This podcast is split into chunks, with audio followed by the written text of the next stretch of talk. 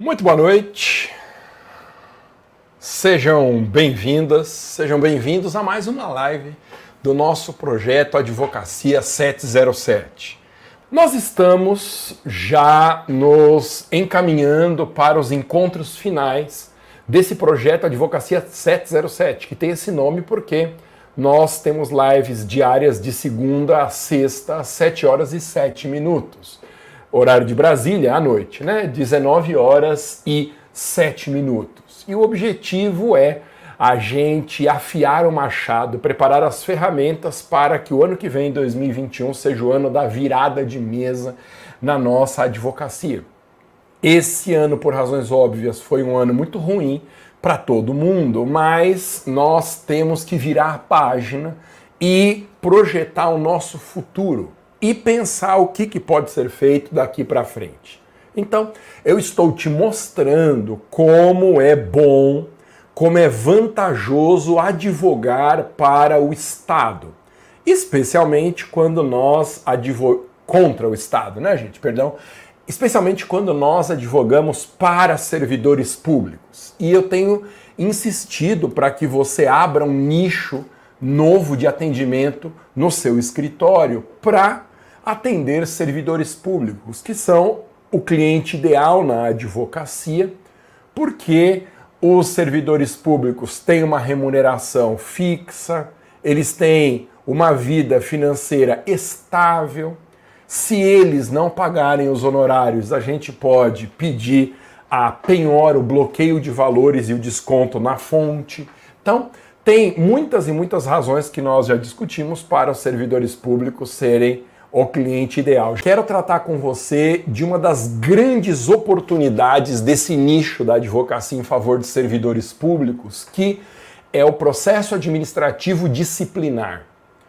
O que, que é isso? O processo administrativo disciplinar é um rito punitivo para agentes públicos.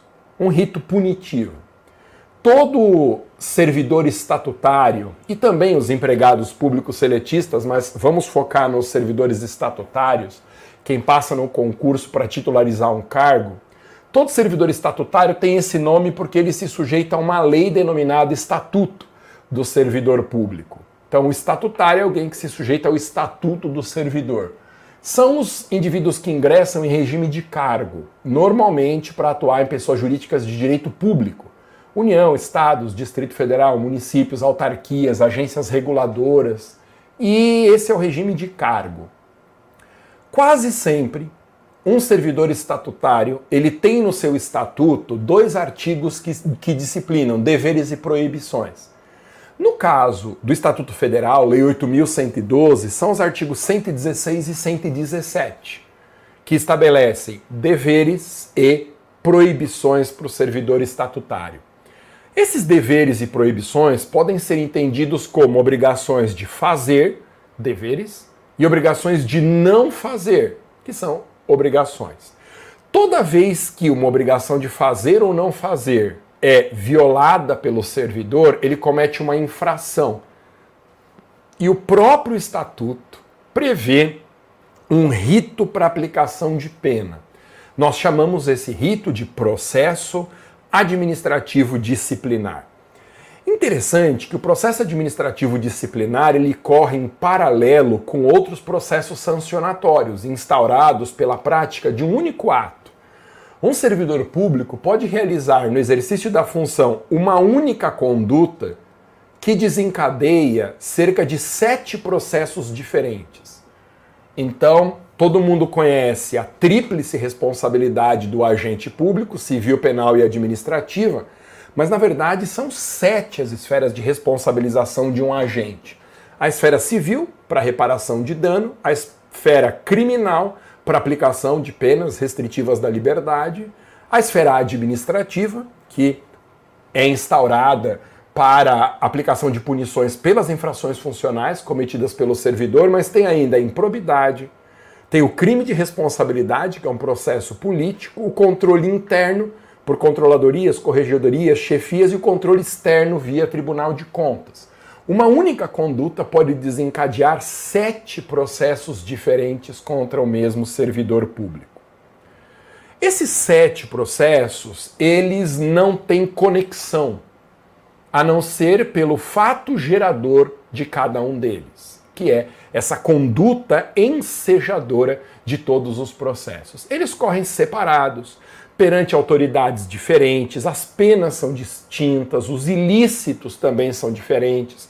A autoridade que preside cada um desses processos é diferente uma das outras.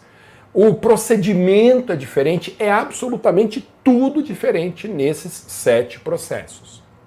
O processo disciplinar é apenas um desses ritos sancionatórios, um deles, que não se confunde com o crime, com o processo civil, com a improbidade, com o processo político, controle interno, controle externo. Daí nós falarmos em independência das instâncias. Cada uma dessas sete instâncias tem uma autonomia em relação às seis outras. O processo disciplinar, que é o nosso foco de hoje, poderia falar dos outros processos, né, gente? Mas aí a gente perde o nosso foco. O processo disciplinar, que é o foco da nossa live de hoje, ele existe em função de infrações descritas no estatuto. Violações de deveres ou de proibições que o próprio estatuto que disciplina aquela categoria estabelece. Então, nós falamos de uma infração funcional quando a acusação que recai sobre o servidor é uma acusação relacionada a um ilícito previsto na lei que rege o seu vínculo. Por isso que, se o servidor é estatutário federal, o estatuto dele é a Lei 8.112, os ilícitos estão na Lei 8.112. O procedimento está na Lei 8.112, as sanções estão na Lei 8.112. Então é muito interessante você guardar essa informação. O processo administrativo disciplinar ele é de ponta a ponta, disciplinado, normatizado pela lei, o estatuto que rege aquele vínculo profissional do servidor com o Estado. Bom, o processo administrativo disciplinar, ele tem esses três elementos na sua terminologia: processo administrativo e disciplinar. Cada elemento desse significa uma coisa diferente. E uma primeira aproximação do processo disciplinar envolve você conhecer o significado específico de cada elemento desse nome. Em primeiro lugar, o processo administrativo disciplinar é um processo porque ele é um rito, uma sequência encadeada de atos. No direito administrativo, nós não trabalhamos com a diferença entre processo e procedimento, que o processo penal, por exemplo, diz, né? No processo penal, um procedimento não garante contraditório ampla defesa, um processo garante. Então, no processo penal, o inquérito é um procedimento, porque não tem contraditório ampla defesa, a ação penal é um processo, porque garante contraditório ampla defesa. Essa diferença ela não existe no direito administrativo. Os autores eles consideram tanto o processo como o procedimento o rito para apuração de uma infração funcional. Tanto que a lei federal que trata desse assunto do processo decisório no âmbito da União chama a lei do processo administrativo, mas na verdade é uma lei de procedimento, ela é uma lei de rito, tá bom? Mas pode considerar processo e procedimento como a mesma coisa. Então, o processo administrativo disciplinar tem natureza processual porque ele é um rito. Segundo, por que, que é processo administrativo disciplinar? Porque esse processo ele tramita no próprio âmbito da unidade de atuação onde o infrator ou o acusado trabalha. Então, o processo administrativo, ele ocorre no âmbito da unidade de atuação, seja um órgão, seja uma entidade onde trabalha o servidor, não é no judiciário. Então, se o indivíduo é um policial militar, sendo acusado de uma infração, o processo disciplinar vai tramitar perante a própria polícia ou algum outro órgão da pessoa jurídica estatal. Se o indivíduo é um analista do Tribunal de Justiça de Goiás, um processo administrativo não vai para um juiz. Ele vai ser presidido, ele vai ser realizado por uma autoridade de dentro do próprio TJ. É um processo administrativo, uma espécie de um processo interno que não tem comunicação com a autoridade jurisdicional. Então é por isso que chama processo administrativo. E por que é processo administrativo disciplinar? Porque o objeto desse rito de investigação é apurar e punir infrações disciplinares, infrações funcionais. Então nós temos esses três elementos. É um procedimento perante o próprio órgão onde atua o acusado, sob o pretexto de uma acusação relacionada com o exercício do cargo, uma violação de dever ou de proibição relacionado com o cargo. Muito bem. Essa é a primeira ideia de todas. Segunda ideia importante sobre o processo administrativo disciplinar. Nós chamamos processo administrativo disciplinar pela sigla de PAD. PAD. Estou com a minha cola aqui, gente, para eu não esquecer nada. Processo administrativo disciplinar, PAD. PAD. E essa nomenclatura, ela vale para todas as entidades federativas. Então existem PADs municipais, PADs estaduais, PADs federais, processos administrativos disciplinares. Como a competência para legislar sobre procedimento administrativo é concorrente, existem leis federais de processo disciplinar, leis estaduais e leis municipais. A lei da União, ela não vale para as demais entidades federativas, porque a competência é uma competência concorrente. Cada unidade federativa tem que ter o seu próprio estatuto. Mesmo que ele seja uma cópia do Estatuto Federal, como acontece no Brasil inteiro de ponta a ponta, mas tem que ser uma lei formalmente aprovada no âmbito do respectivo parlamento, senão essa lei não terá alcance prático para a disciplina normativa do vínculo do servidor. Outro detalhe importante, eu venho falando para você. Existem no Brasil 11 milhões de servidores públicos na ativa e mais o mesmo número de aposentados, cerca também de 11 milhões de aposentados. Esse universo de 22 milhões de servidores ativos e aposentados é o universo dos potenciais clientes, dos prospectos do nosso avatar, ou seja, de quem pode se transformar em um cliente nosso. O campo de prospecção em processo administrativo disciplinar é gigantesco. Ele é enorme. E eu te contei isso.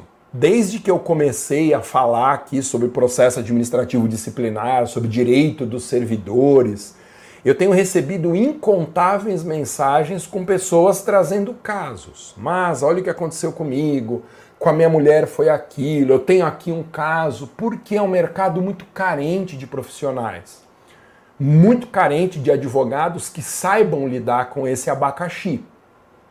Como o processo administrativo disciplinar ele dispensa defesa técnica, não é preciso se fazer acompanhar de advogado, não há advogados que são subnichados em processo administrativo disciplinar. E os processos administrativos disciplinares, eles são atendidos por generalistas, por advogados que fazem trabalhista e servidor, que fazem família e servidor, previdenciário e servidor, mas especialista em servidor já são pouquíssimos. Em processo administrativo disciplinar, a gente pode contar nos dedos de uma mão no Brasil inteiro os advogados que têm essa especialidade. E é um campo incrivelmente próspero. Um campo incrivelmente próspero. E por que, que ele é próspero? Porque primeiro tem servidor pra caramba. Imagina 22 milhões de servidores. E as infrações que são aplicáveis a um servidor na ativa, elas não deixam de valer, elas não deixam de ser puníveis quando o servidor se aposenta. Por isso que todas as penas que podem ser aplicadas para um servidor na ativa têm o seu correspondente punitivo para os inativos, para os aposentados. Então, por exemplo, se o servidor ativo comete uma infração funcional passível de pena de demissão, que é a pena mais severa que existe, e ele se aposenta antes da conclusão do PAD, o fato dele se aposentar não faz com que ele escape da realização do processo. Tanto que, se ele for punido mesmo aposentado, o equivalente à pena de demissão, não dá para demitir alguém que não tem mais o cargo, né? Então, se aposentou, não tem demissão de aposentado. Mas o que existe é cassação de aposentadoria. O sujeito perde a aposentadoria como se fosse demitido. estando na ativa. Por isso que o mercado de PADs, ele na advocacia, ele é precisamente a somatória entre servidores ativos e aposentados. É gente pra caramba, gente pra caramba, é um mercado que só vai crescer porque a gente tem conversado muito sobre isso, né, gente? Eu tenho batido bastante nessa tecla. Quem acompanha as lives desde o começo já me ouviu falar muito disso. Em momentos de crise econômica, como a crise que nós vivemos hoje, que devagarzinho vai sendo superada, se Deus quiser, o ano que vem a gente vai estar bem melhor economicamente no nosso país, mas é um momento de crise econômica no mundo todo. Em ambientes de crise econômica, os ramos de direito público, eles têm um mercado para advocacia que se expande. Enquanto que os ramos de direito privado, eles contraem como mercados da advocacia em momentos de crise, por uma razão simples. Os particulares, que têm suas relações disciplinadas pelo direito privado, eles ficam sem dinheiro numa crise econômica. Então, o empregado não tem dinheiro para contratar advogado, o tal do reclamante. Os particulares não têm dinheiro para contratar advogados civilistas e os empresários fecharam as empresas, estão sem grana, não podem contratar advogados em direito empresarial. Então, as três áreas de direito privado, trabalhista, civil e empresarial, elas agonizam como mercado da advocacia em momentos de crise econômica. Os ramos de direito público não, por uma razão muito simples. Uma crise econômica obriga o Estado a realizar dois movimentos simultâneos: aumento de receita e redução de despesa. Como que se aumenta a receita? Cobrando mais tributo, atropelando direitos e garantias do contribuinte. Como que o Estado reduz despesa? Sacrificando os servidores públicos, ignorando direitos adquiridos, atos jurídicos perfeitos, coisa julgada e etc. Por isso que o direito tributário aumento de receita. E advocacia para servidores, redução de despesas são os nichos que despontam, que crescem e crescem muito em momentos de crise econômica. Por isso que eu tenho te dito, abra uma frente de atuação no seu escritório em favor de servidores públicos. Você vai garantir a permanência da atividade na advocacia com uma excelente remuneração, você vai garantir no médio e no longo prazo, porque não existe nenhuma perspectiva da situação, da situação dos agentes públicos melhorar no Brasil, do Estado parar de apertar o parafuso, nenhuma chance. Lamentavelmente, eu que vivo numa família de servidores públicos, eu sou obrigado a dizer isso. Só vai piorar a situação do servidor. E se só piora a situação do servidor, cada vez mais esse universo de 22 milhões de servidores ativos e aposentados, esse universo precisa mais de profissionais habilitados a atender nesse subnicho. Por isso que nós estamos tratando de uma capacitação especificamente nesse subnicho. Uma coisa curiosa sobre a advocacia em favor de servidor é que não importa se você está numa grande cidade, numa cidade de médio porte ou numa cidade pequena. O mercado ele não muda muito, dependendo de geograficamente onde você se localiza. Por quê? Porque por menor que seja a cidade onde você viva, por menor que seja a região no entorno da sua cidade, sempre haverá aí na sua cidade servidores federais, servidores estaduais e servidores municipais. Sempre. Não existe município no Brasil que não tenha esses três tipos de servidores. Servidor federal, por causa da Polícia Rodoviária Federal, do pessoal do Banco do Brasil, da Caixa Econômica Federal, dos Correios, tudo agente público. Servidor estadual, por causa dos policiais civis e militares, por causa do pessoal de atendimento à saúde, pessoal de escolas, pessoal da Secretaria Estadual, da Prefeitura, da Assembleia Legislativa. Veja, é, Assembleia Legislativa, não, né? Porque teria que ser uma capital. Mas o que eu estou dizendo é que servidores estaduais eles existem em qualquer canto, em todos os municípios brasileiros e obviamente que servidores municipais. Por menor que seja o município, ainda que um daqueles de 2 mil, 3 mil habitantes, aqueles municípios minúsculos que são financeiramente insustentáveis, que não deveriam existir, mas existem, no mínimo eles têm uma estrutura da prefeitura. Então, no mínimo tem o prefeito e pelo menos de 5 a 7 secretários. E esses indivíduos do executivo, eles têm que ser amparados por servidores municipais. Então, por menor que seja a cidade onde você está, sempre haverá mercado para advocacia em favor de servidores públicos. Ok? Estamos indo bem, gente? É isso aí. Ô, gente, que mais? Vou pegar minha água aqui, olhando na minha colinha. Ah, outra coisa para a qual eu tenho chamado atenção. Vocês devem ter reparado que existem ramos do direito que estão em processo de extinção. O direito do trabalho, por exemplo, como o mercado da advocacia, ele ruma visivelmente para a extinção ou para uma redução absoluta do seu campo de potenciais clientes, por uma razão simples. A reforma trabalhista acabou com a reclamação trabalhista.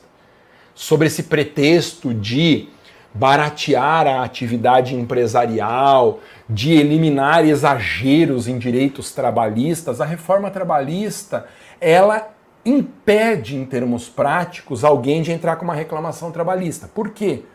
Porque os reclamantes, eles têm medo de perder a ação e agora ter que custear tudo que envolva os gastos do reclamado. É um risco muito grande que os reclamantes não querem mais sofrer. E aí, se você conhece alguém que atua em direito do trabalho, alguém que está nessa área, ou se você tem atuação em direito do trabalho, é só você confirmar. Qual foi o percentual de redução de casos no escritório numa advocacia trabalhista? Para os meus amigos que eu tenho perguntado, eles falam aí na casa de 70% a 80% da redução do mercado de trabalho. 70% a 80%.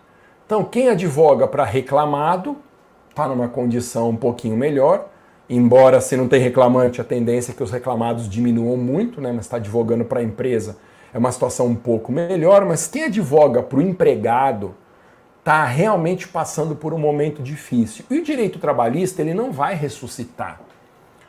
Ele não vai ressuscitar. Ele vai ser essa pegada aí de mercado. E por quê? Que ele vai manter esse ritmo, às vezes reduzir um pouquinho, porque não tem mais espaço para o retorno à condição dos direitos que eram reconhecidos ao trabalhador antes da reforma.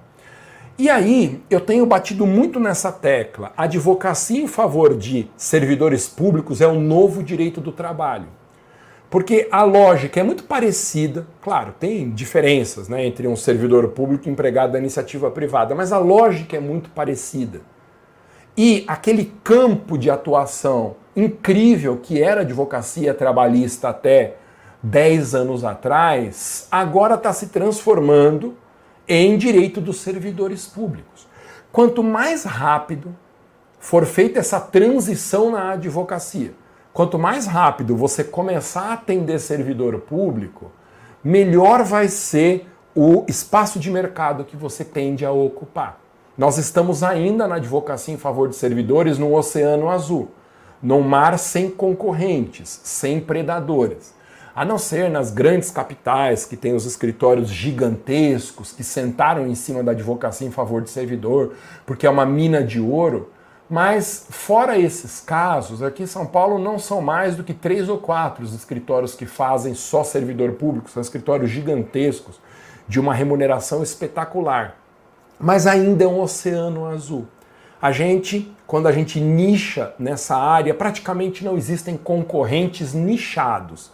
Existem generalistas, né? mas eu já te expliquei que um nichado jamais concorre com um generalista.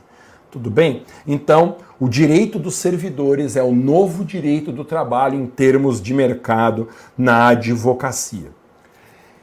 E é, existem muitas oportunidades na advocacia em favor de servidores. Muito. E nesse âmbito específico do processo administrativo disciplinar, tem muitas, muitos problemas que podem acontecer com o nosso cliente.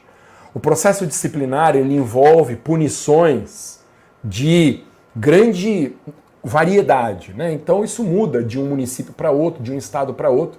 Basicamente, as penas que podem ser aplicadas a um servidor público no âmbito do processo disciplinar são advertência, advertência, às vezes tem multa, outras vezes não tem. Aí, às vezes tem suspensão, o indivíduo fica lá um tempo sem trabalhar, e tem a pena máxima, que é demissão, e se ele já tiver aposentado, o equivalente à demissão vai ser a cassação de aposentadoria. Então, são essas as penas que, em geral, a gente encontra nos estatutos. É, todas essas penas, elas podem aparecer no nosso escritório como oportunidades, mas a grande oportunidade na advocacia se dá na hipótese em que a pena máxima é aplicada ao nosso cliente. É na hipótese de um cliente que foi demitido do serviço público. Lembra, demissão não é exoneração. Vimos ontem. Exoneração é uma saída não punitiva. Então, quando eu estou me aposentando por é, a compulsória né, aos 75 anos hoje, isso é uma exoneração, é um desligamento não punitivo. Quando eu peço para sair, é uma exoneração, é um desligamento não punitivo. Agora, quando há uma aplicação de uma pena que me desliga compulsoriamente, a gente chama não de exoneração, mas a gente chama de demissão. Então, o mercado dos servidores públicos demitidos é o grande filé em processo administrativo disciplinar. Por quê? Porque são as penas com mais tendência à reversão no Poder Judiciário não gosto de falar de reversão, porque reversão é um direito específico que o servidor tem que significa uma outra coisa, mas vamos dizer, é a pena com maior tendência à anulação no judiciário, porque é uma pena muito enérgica e sempre o judiciário ele observa com uma tendência garantista maior se alguém pede uma anulação de demissão por ser uma pena muito drástica aplicada ao servidor Primeiro, por causa disso. Segundo, porque um servidor demitido, ele está numa situação desesperadora. Desesperadora. A pessoa que opta por prestar concurso e ir para o serviço público, no momento em que ela faz essa escolha, ela está abrindo mão de uma carreira privada. Em troca da estabilidade do cargo público, ela está abrindo mão do potencial econômico de crescimento que só a iniciativa privada oferece. O serviço público não tem potencial de crescimento nenhum. A pessoa tem lá alguns direitos que incorporam a remuneração principal, alguns cargos que são organizados em carreira, eles são dispostos verticalmente, eles permitem promoções que aumentam a remuneração, mas não tem muito espaço para que isso aconteça, inclusive porque há o corte do teto. E quem atinge o teto nunca mais consegue receber além daquilo, exceto se o teto for aumentado, o que é muito raro de acontecer. Então, um servidor demitido, ele está numa situação desesperadora. E como ele tem uma vida, sempre teve uma vida de uma estabilidade financeira maior do que os trabalhadores da iniciativa privada, a tendência é que ele esteja no desespero e com condições de pagar honorários com condição de pagar honorários dignos e ele não vai se comportar como muitos outros clientes que fica batendo, ficam batendo de porta em porta, fazendo leilão. É muito difícil que isso aconteça porque a única coisa que um servidor desse quer de verdade é voltar para o cargo. Então, a nossa grande oportunidade em processo administrativo disciplinar é anular a demissão de um servidor público. Como que a gente faz isso? Tem dois jeitos. Eu posso anular administrativamente, então eu entro com um recurso perante a autoridade superior àquela que aplicou a pena, mas é muito difícil reverter pena administrativamente, ou então eu vou para o judiciário. Entro com uma ação anulatória da pena aplicada. Em nome do sujeito que foi punido, do servidor público, a essa altura um ex-servidor público, ele é autor da ação, tendo como ré a entidade federativa para a qual ele trabalhava. Ok? Então, nós vamos falar muito desse caso específico da anulação de demissão de servidor. Eu preciso que você conheça uma terminologia básica sobre processo administrativo disciplinar. Um dos termos básicos é reintegração do servidor. Cuidado com isso. O que é uma reintegração? A reintegração, no direito administrativo, nós falamos que é uma modalidade de provimento. O que é provimento? Provimento é uma forma de ingresso no cargo. Então, a nomeação após aprovação em concurso é uma forma de provimento, a readaptação é outra forma de provimento, a promoção é uma forma de provimento e a reintegração é uma forma de provimento também. Mas qual a diferença da reintegração para readaptação, para reversão, para promoção, para nomeação? A diferença é que a reintegração é a investidura, é o provimento de alguém que foi demitido do serviço público, mas conseguiu anular a demissão. Então ele volta. A pena é desfeita e ele volta à situação anterior à aplicação da punição. Essa condição específica do servidor que volta para o cargo porque conseguiu anular a demissão chama reintegração. A palavra reintegração, no direito administrativo e no direito dos servidores, ela tem que ser reservada para essa figura, para esse instituto. Não vamos usar o nome reintegração para designar nenhuma outra coisa. Reintegração é o retorno do servidor para o cargo após ele conseguir anular a demissão que o tirou do serviço público. Na verdade, ser reintegrado é tudo o que o nosso cliente quer. Quando a gente está advogando para um servidor público que foi demitido, ele tem vários direitos quando a gente consegue essa anulação? Vários, eu já vou falar deles e desses outros. Mas o que ele quer de verdade é ser reintegrado. E por que, que ele quer ser reintegrado? Porque se ele nos procura, ele está considerando que foi injusta a demissão. Então, primeiro, por uma questão de justiça. Segundo, porque ele passou por um embaraço inevitável. O serviço público é o reino da fofoca, todo mundo sabe da vida de todo mundo, e o indivíduo que é demitido após um processo administrativo disciplinar, ele sofre um dano na imagem que é irreversível, ainda que ele seja reintegrado. É um dano irreversível. E quem que vai reparar isso? Quem causou o dano. Então, esse dano na imagem é o prejuízo. Quem causou o prejuízo? Quem demitiu, que foi o Estado. Ato, dano e nexo. Responsabilidade objetiva do Estado. Ah, mas o Estado não quis cometer o erro, ele não teve culpa. Opa! Querer ou ter culpa são elementos da responsabilidade subjetiva.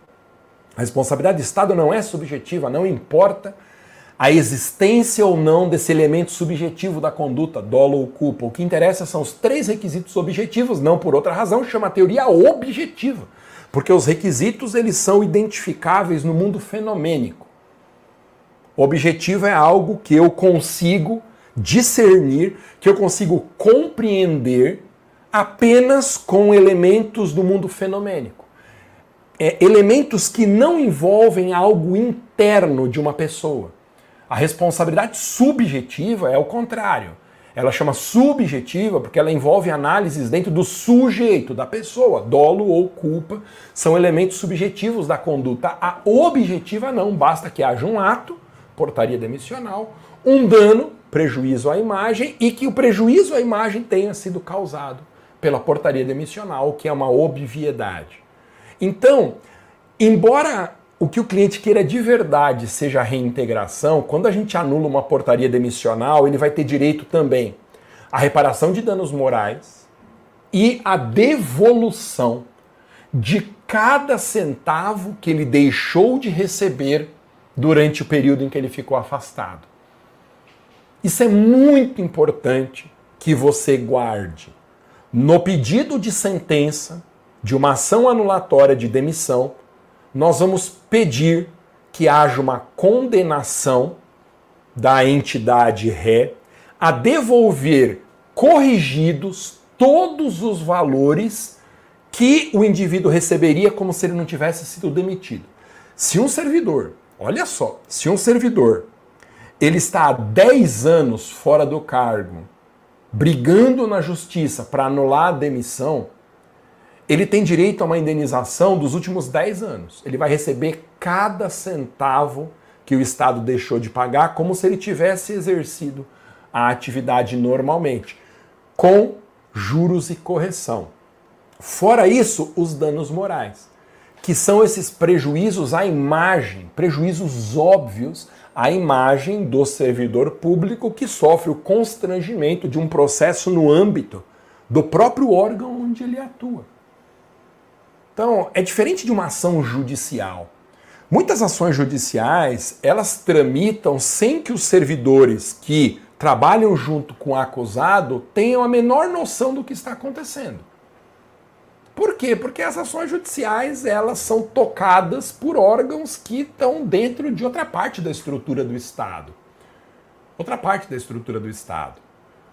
Então é muito comum que a ação judicial fique a cargo de uma procuradoria e a procuradoria ela não tem uma comunicação física, não está no mesmo prédio, não tem nenhum contato com o indivíduo que está sendo acusado e processado. No processo disciplinar não tem como. No processo disciplinar, todo mundo fica sabendo, inclusive porque a comissão processante ela é formada por servidores colegas do acusado, colegas entre aspas, né, que trabalham no mesmo órgão. Se tiver uma relação de amizade, tem aí uma suspeição.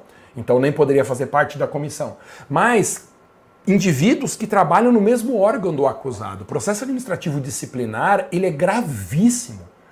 Mesmo que não haja punição nenhuma, só o fato de ter sido instaurado o processo diante de uma comissão formada por indivíduos que são pares do acusado, isso já implica um prejuízo moral evidente.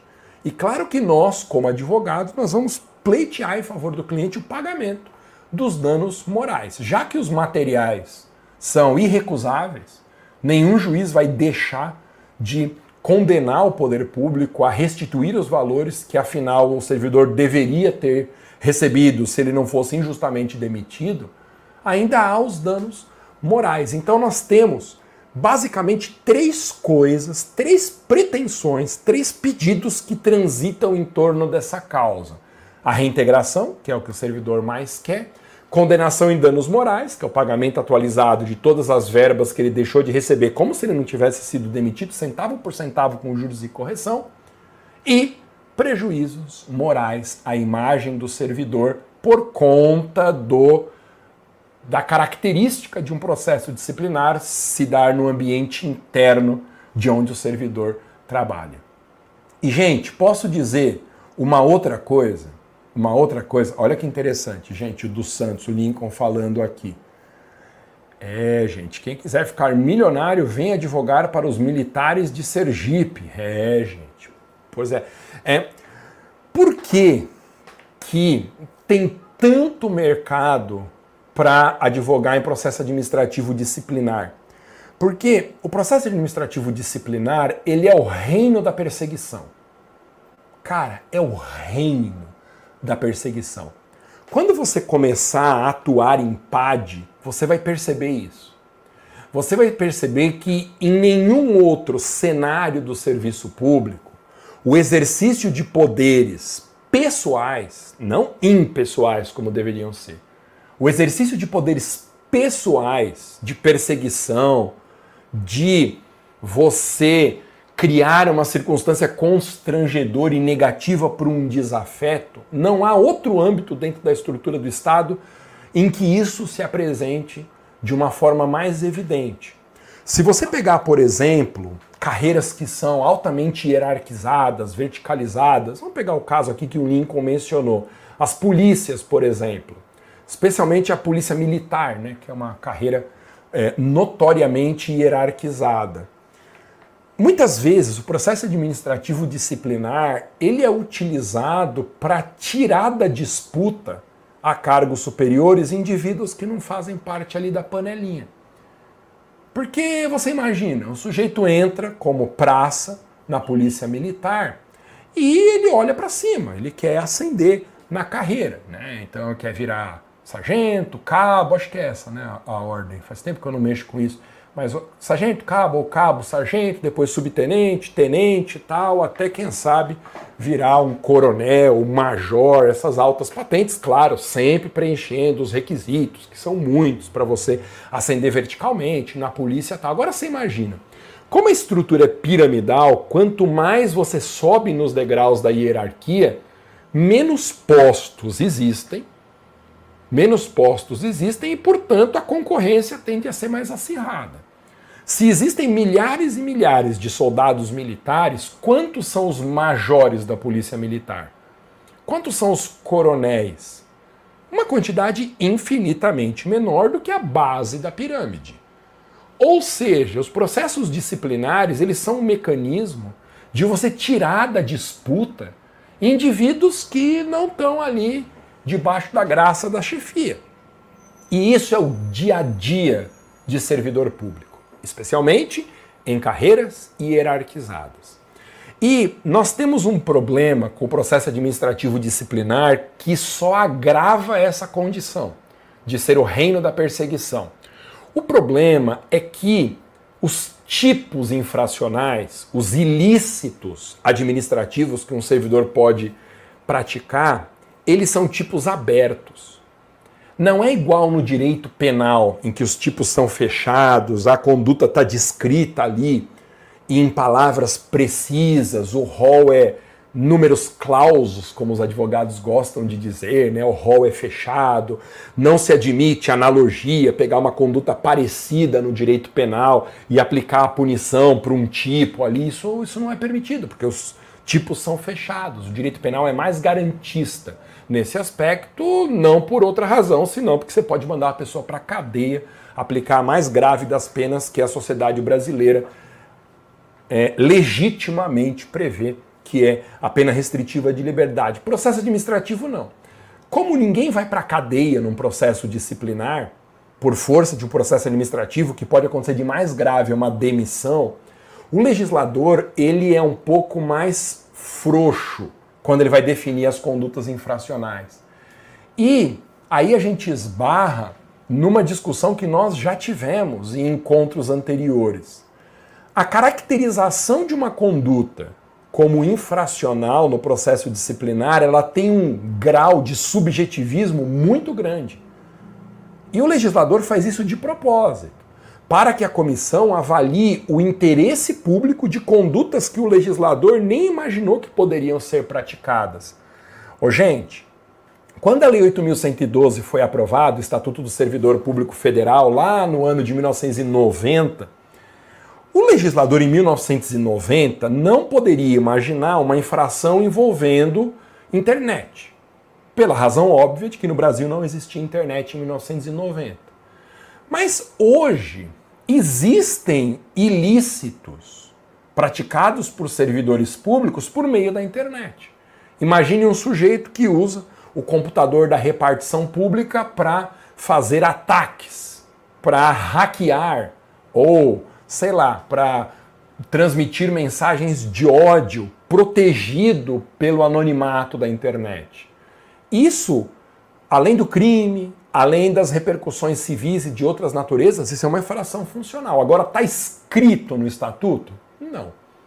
Não está escrito no estatuto. É uma conduta que viola direitos e garantias individuais no exercício da função, é uma deslealdade à instituição em que ele atua, viola o caráter público que preside toda a gestão do interesse público. Então, eu consigo encaixar essa conduta ilícita em tipos diferentes, mas não há um enquadramento exato. Esse é só um exemplo entre milhares e milhares de situações em que a autoridade administrativa pode considerar como ilícito, uma considerar como ilícita uma conduta que outra comissão não consideraria, por falta de tipicidade fechada nos ilícitos administrativos. Isso é uma faca de dois gumes. De um lado, há a vantagem de você municiar a administração com sanções aplicadas a condutas novas que o legislador não conseguiu antever. E é preciso que a administração tenha alguma flexibilidade para considerar ilegais condutas que não foram lembradas pelo legislador ou que o legislador não tinha como prever porque a tecnologia não chegara a esse ponto no momento em que a lei foi aprovada. Só que tem o outro lado da moeda. O outro lado da moeda é esse subjetivismo, essa discricionariedade no enquadramento da conduta. E aí, gente, eu não tenho a menor dúvida em afirmar que os aspectos negativos dessa discricionariedade, eles suplantam, eles são infinitamente mais fortes do que os aspectos positivos que justificariam o uso desses tipos abertos. Passou da hora da legislação estatutária brasileira estabelecer a lógica dos tipos fechados. Fechados, porque às vezes é pior você demitir um servidor do que mandá-lo para a cadeia por algum tempo.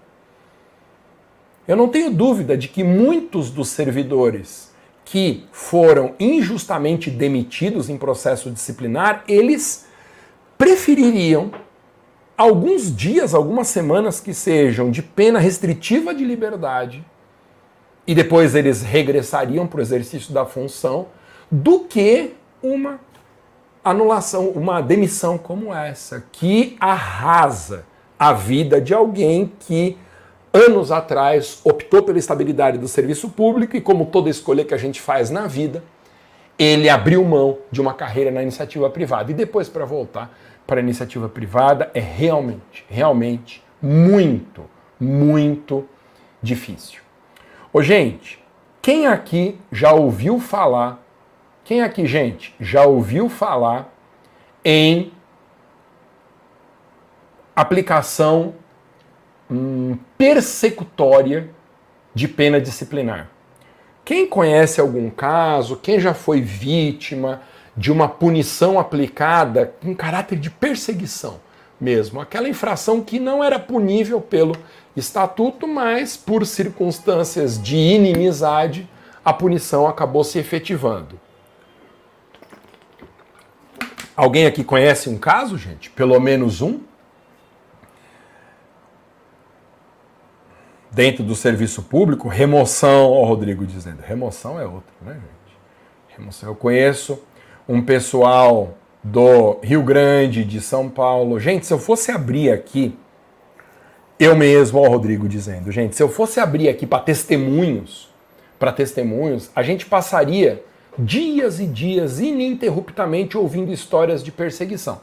Obviamente que nem toda pena disciplinar ela tem caráter de punição persecutória. Às vezes a pessoa praticou o ilícito mesmo, tem situações em que não pode haver dúvida sobre isso. Eu vi um caso a semana passada que o servidor estava no balcão de atendimento, atendendo um particular, e aí eles brigaram, o servidor foi para cima do indivíduo, deu um golpe de jiu-jitsu lá no particular. Cara, isso é uma infração funcional indiscutível. Ele vai ser demitido, não tem como escapar. Indivíduo que no serviço público ele pratica assédio sexual, ele apalpa colegas de trabalho. Gente, esse indivíduo ele tem que estar tá preso, não tem que estar tá no serviço público. Tem que estar tá preso. É uma conduta absolutamente inaceitável e que quebra no meio todos os princípios que regem não só a ética e o comportamento civilizado, como os pilares do exercício da função administrativa. Esse sujeito ele tem que ser preso, além de, obviamente, perder o cargo. Só que também existem muitas outras situações em que, especialmente, a pena de demissão é aplicada sem amparo legal. Beleza, gente? O meu erro foi ser honesto, trabalhei em um PAD esse ano. Gente, é o que eu falo aqui. É uma coisa impressionante. Eu não vou dar exemplos porque não é o caso. Mas vocês vão entender. Existem alguns cargos públicos que eles estão muito próximos de oportunidades de corrupção. Tem cargo que nem dá para a pessoa ser corrupta, né? mas tem cargo público em que ele está ali com um poder sancionatório sobre o particular de aplicação de penas gravíssimas sobre um empresário, por exemplo, e que há uma chance enorme de ser oferecida propina para ele aliviar a punição. E não é incomum, não é incomum, indivíduos que têm um cargo como esse entrarem na carreira, ou porque estão no começo, ou porque são incapazes de praticar um crime como esse, que é aceitar, aceitar dinheiro para não aplicar uma punição, esses indivíduos são colocados de lado na carreira. Eu não vou dar exemplos, mas é só pensar um pouco. O sujeito não vai para a rua fazer a interface com o particular supostamente infrator se ele não fizer parte de um esquema. E aí você pune justamente o indivíduo que deveria ser promovido. Deveria ser promovido.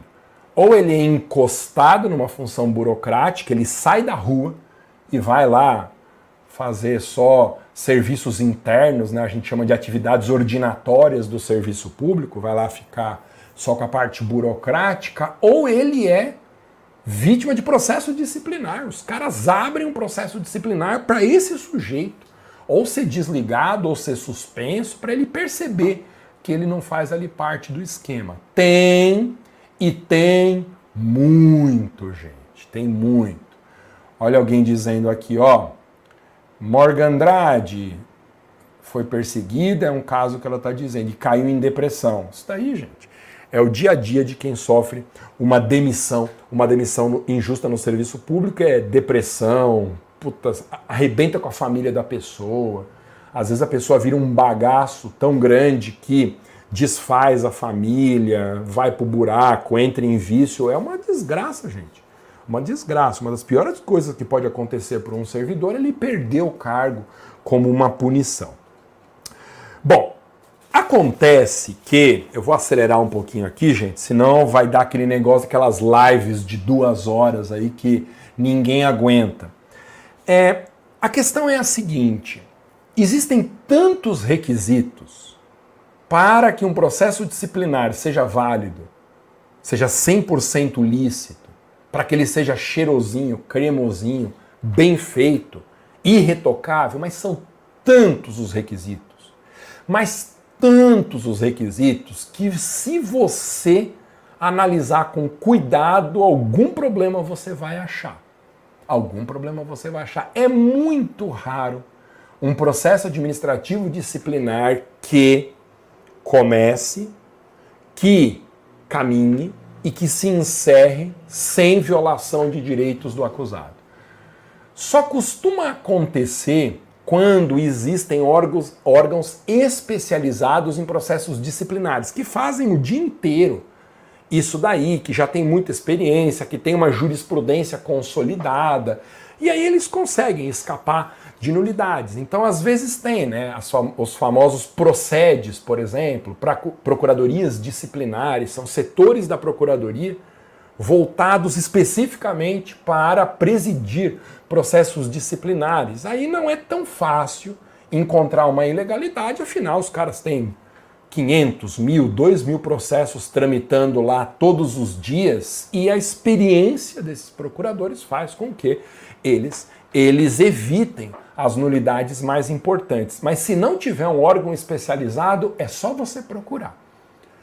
Com calma, sem afobação, porque você vai achar. E no direito administrativo, qualquer pelinho que for encontrado fora do lugar no rito gera nulidade da pena aplicada. Qualquer pelo. Não precisa ser uma voadora no peito dos princípios administrativos. Se houver um trupicão da comissão, já era. Já era.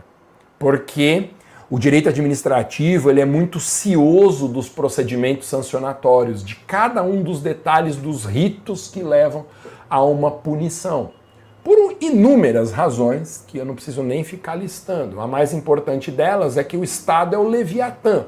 O Estado é o gigante, o monstro bíblico que esmaga os particulares. O Estado ocupa uma posição de superioridade de poderes, de força econômica, de capacidade probatória, de poder de instrução, de qualificação de quadros, que é uma, um rolo compressor sobre os servidores individualmente considerados, sobre os particulares. Então, faz muito sentido o direito administrativo exigir uma observância perfeita das formalidades que devem anteceder a aplicação de uma pena. Quem se espe é, especializa em processo administrativo disciplinar, quem advoga em processo administrativo disciplinar, é capaz de listar dezenas e dezenas de requisitos de cumprimento obrigatório. Dezenas e dezenas de requisitos de cumprimento obrigatório. O direito administrativo, ele tem uma tendência moderna a um formalismo mitigado. Um formalismo que não faz questão do cumprimento de cada detalhezinho da lei.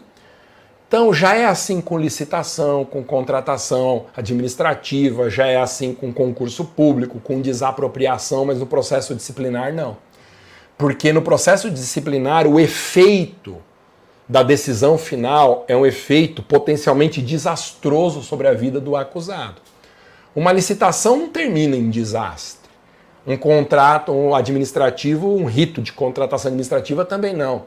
Um concurso público não termina em desastre. Você vai ter lá as pessoas que não passaram, mas isso não acaba com a vida da pessoa. Agora, com servidor público, pena de demissão é um desastre para a pessoa. Isso acaba com a vida da pessoa. Financeira, material, psicologicamente, socialmente, você devasta a vida da pessoa. É um processo que arrasa a estabilidade de qualquer um. E por conta disso, cada detalhe é fundamental. Eu não quero cansá-los com isso, porque eu estou mostrando o panorama para você entender como é vasto esse campo da advocacia e quanta coisa pode se transformar em tese quando a gente pede anulação de uma portaria demissional. Eu vou listar aqui para você algumas das irregularidades mais comuns, mas juro, essa lista seria 10 vezes maior se a gente tivesse tempo. No treinamento gratuito que nós faremos, Advogue para Servidores, na primeira semana de janeiro, eu vou detalhar um pouco mais isso aqui, porque vai ter uma aula inteira de processo administrativo disciplinar no treinamento gratuito. O treinamento gratuito não é igual live, não, gente. No treinamento gratuito eu entro em detalhe, eu dou as estratégias. É muito diferente das nossas lives em que eu mostro o cenário. No treinamento gratuito, na semana aberta de Vogue para servidores na minha escola, você sai capacitado para atender. Para atender, não só para é, você conhecer as oportunidades de negócio, mas para você sair captando. Quem não se inscreveu ainda, as matrículas estão abertas para semana gratuita, não, não paga nada não. A inscrição é 100% grátis de verdade, não tem pegadinha. Você se inscreve num link que está na minha bio do Instagram. Você entra no meu perfil do Instagram, arroba professor Maza, e lá na descrição, né, de quem eu sou, então você vai ver lá, professor Alexandre Maza, marido da Tatiana, pai da Luísa, pai da Duda, pai do Pudim, que são as coisas mais importantes da minha vida, né, minhas prioridades zero, e depois vem coisas de importância menor, que é a titulação, essas coisas todas. E ali embaixo tem um link, vai estar escrito assim, ó, Advogue para servidores, semana gratuita, vai ter um, uma flechinha para baixo, você clica naquele link, você vai ser remetido para uma página intermediária. Essa página é o meu Linktree. Linktree é um distribuidor de links. Mas para facilitar a sua vida, só vai ter uma opção lá. Então você clica para se inscrever, você vai para uma página intermediária do meu Linktree, você clica de novo, inscrição gratuita, aí você vai para a página de inscrição. É uma página linda, toda preta, e verde, coisa maravilhosa. Você vai deixar o seu nome e o seu e-mail. E deixando o seu nome e seu e-mail confirmando, eu vou te mandar um e-mail confirmando as datas, confirmando a sua inscrição. Atenção, quem não estiver inscrito não participa da semana gratuita. A semana gratuita não é live aberta. Aqui participa quem quiser, não tem inscrição, tranquilo. Na semana aberta não é live gratuita. Eu só mando o e-mail com o link para assistir o vídeo que é gravado, gravado só naquele ambiente, ele não vai ser disponibilizado em rede social. Eu só mando o link, a pessoa só consegue assistir com o link que eu mando por e-mail para os inscritos. Depois, gente, eu tenho avisado isso em toda a live. Não adianta chegar em janeiro para mim, ó, o treinamento vai ser de 4 de janeiro a 9 de janeiro. Gente, primeira semana do ano para a gente já começar com o avião com o bico apontado para cima em 2021, que vai ser o ano da virada na sua advocacia, porque o meu ano da virada com certeza vai ser. E o nosso projeto, ele pressupõe que você também participe se você quiser, porque eu preciso de parceria nos seus grandes casos. Eu não tenho mais pego casos para advogar. Eu preciso de parceria, que você pesque as baleias, os clientes espetaculares, e se por qualquer razão você precisar de mim, você me procura. Tá? Então, depende de você também que esse combinado dê certo. Agora, não se inscreveu, não adianta chegar para mim, mandar a mensagem desesperada, direct, ô Masa, por favor, passa o link do treinamento. Cara, se não tiver inscrito até o dia 3, o domingo que antecede o início do treinamento, não entra. Ô, gente, e eu tenho feito isso em respeito às pessoas que fazem tudo como mando figurino na minha escola. O curso de advocacia tributária, eu tive esse problema. Eu falei, gente, as matrículas da advocacia tributária vão até sábado, dia X, às 23 horas e 59 minutos. Quem não entrar, depois não entra mais. Aí, gente, a pessoa, ah, se eu mandar depois uma mensagem para o suporte do MAS, ele arruma uma vaguinha. Depois vai ter um e-mail dizendo vagas remanescentes, e aí você clica lá. Depois eu entro na home da escola do MASA e consigo me matricular. Eu digito no Google Advocacia Tributária Escola do MASA e dou o meu jeito, ó. Pergunta para quem não conseguiu se inscrever na advocacia tributária se teve segunda oportunidade. Não tem, gente. A turma fechou e não entra. Por que, que eu faço isso? Porque não é justo você estabelecer regras, as pessoas que cumprem as regras serem, é, digamos assim, prejudicadas, entre aspas, pelo fato de depois a regra ser flexibilizada em favor de quem não cumpriu. Eu recebi, gente, muitas pessoas dizendo assim, ô oh, Masa, por que, que só você não fez Black Friday? Muita gente me mandou essas mensagens, gente. Às vezes até de uma forma mal criada, assim. Não tem problema, porque às vezes eu sou mal criado também. A gente a gente está num ano muito ruim, né? Eu, eu, eu consegui entender. Mas vocês não viram nenhum anúncio de Black Friday de curso meu. Vocês viram?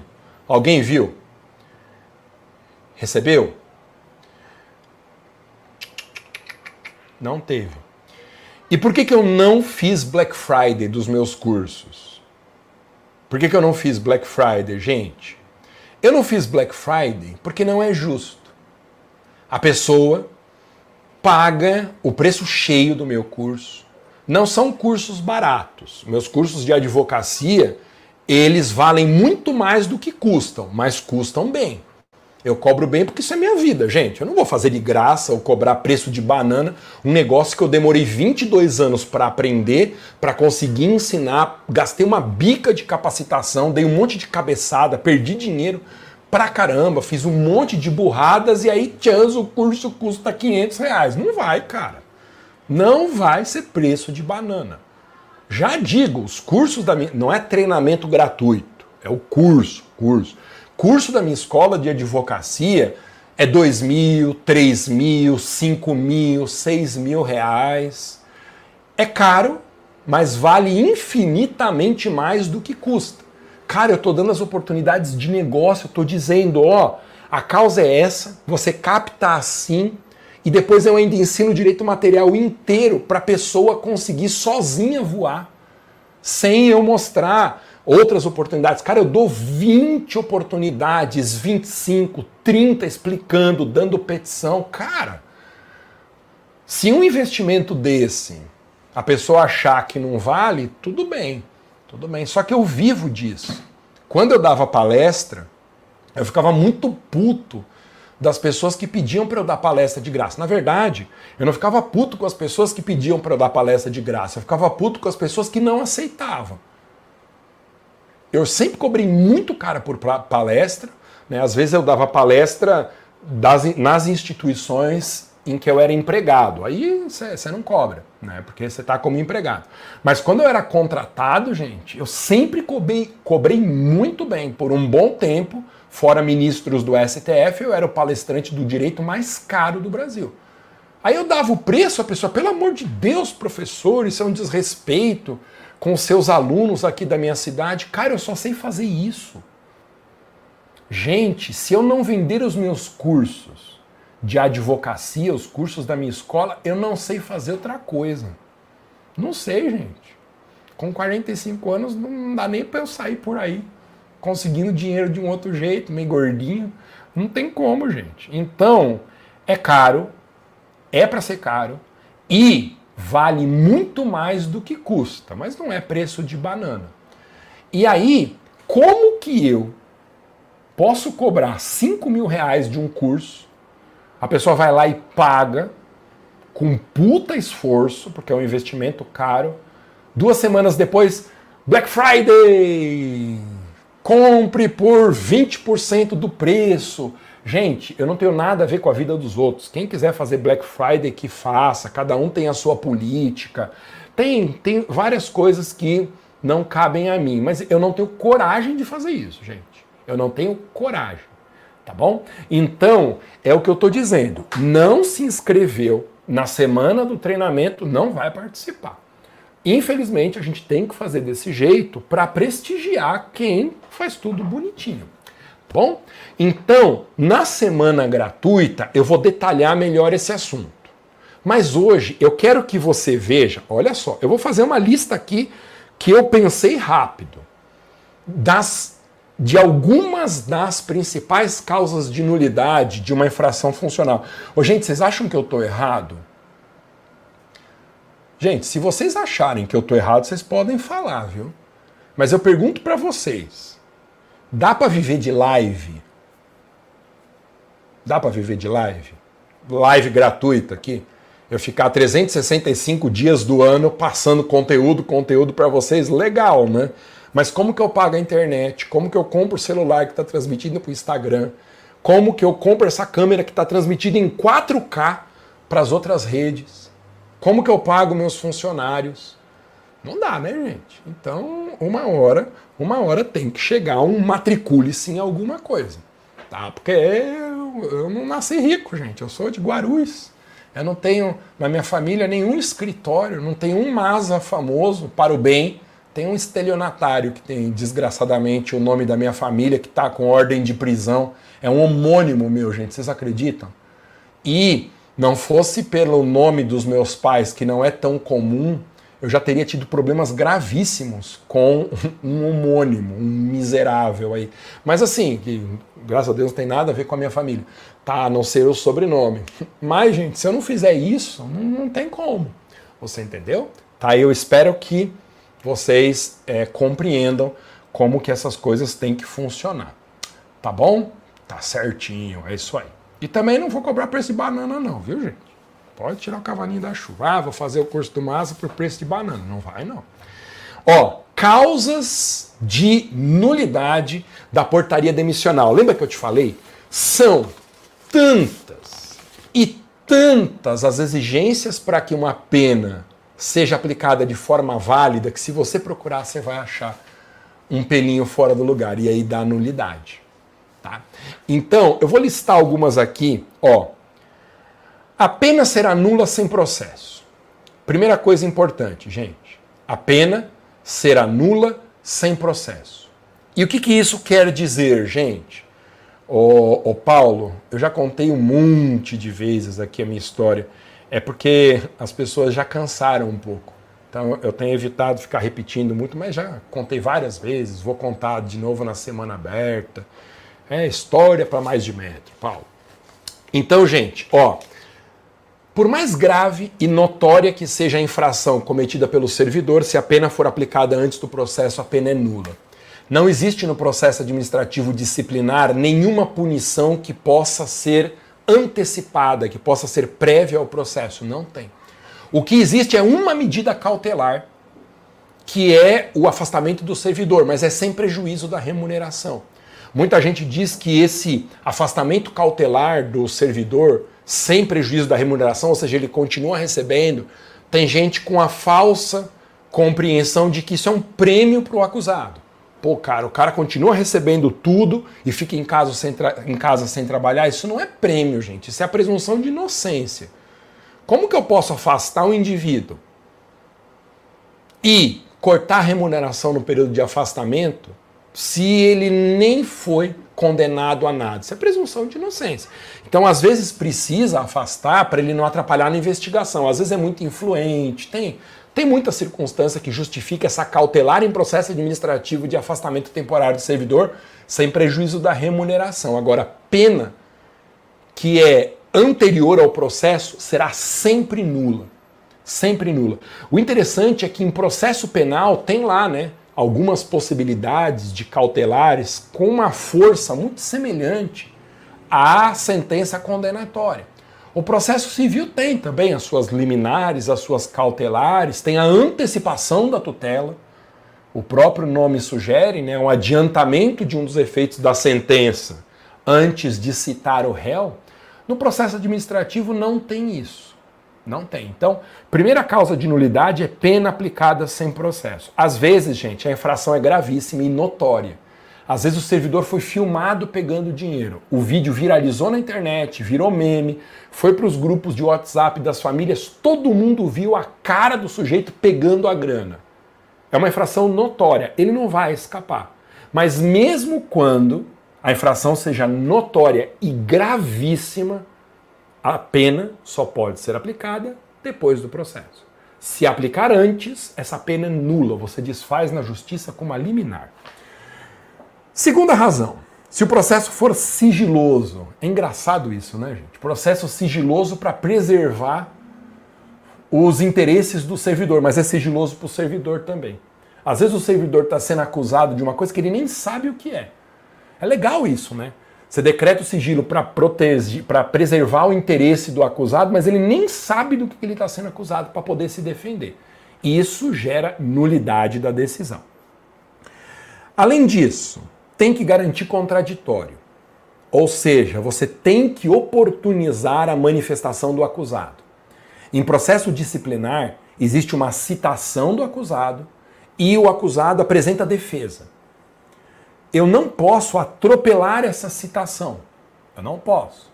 Porque o indivíduo pode até ser citado e não se defender.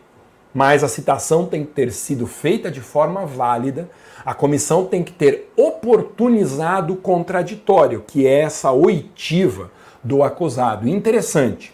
A garantia do contraditório não se esgota nessa formalidade de citei o acusado, pronto já me livrei da obrigação legal que eu tinha. Não, não, não.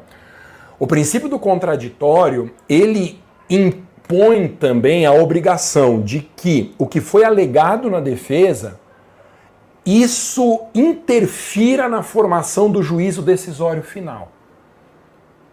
Repito, a garantia do contraditório envolve também a obrigatoriedade de que a decisão final incorpore elementos que foram trazidos na peça de defesa.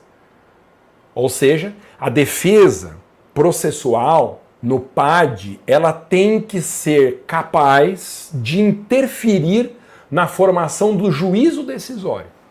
Eu posso até condenar o acusado, mas a decisão condenatória, ela tem que justificar o porquê dos elementos de defesa trazidos pelo acusado não terem sido suficientes para uma absolvição.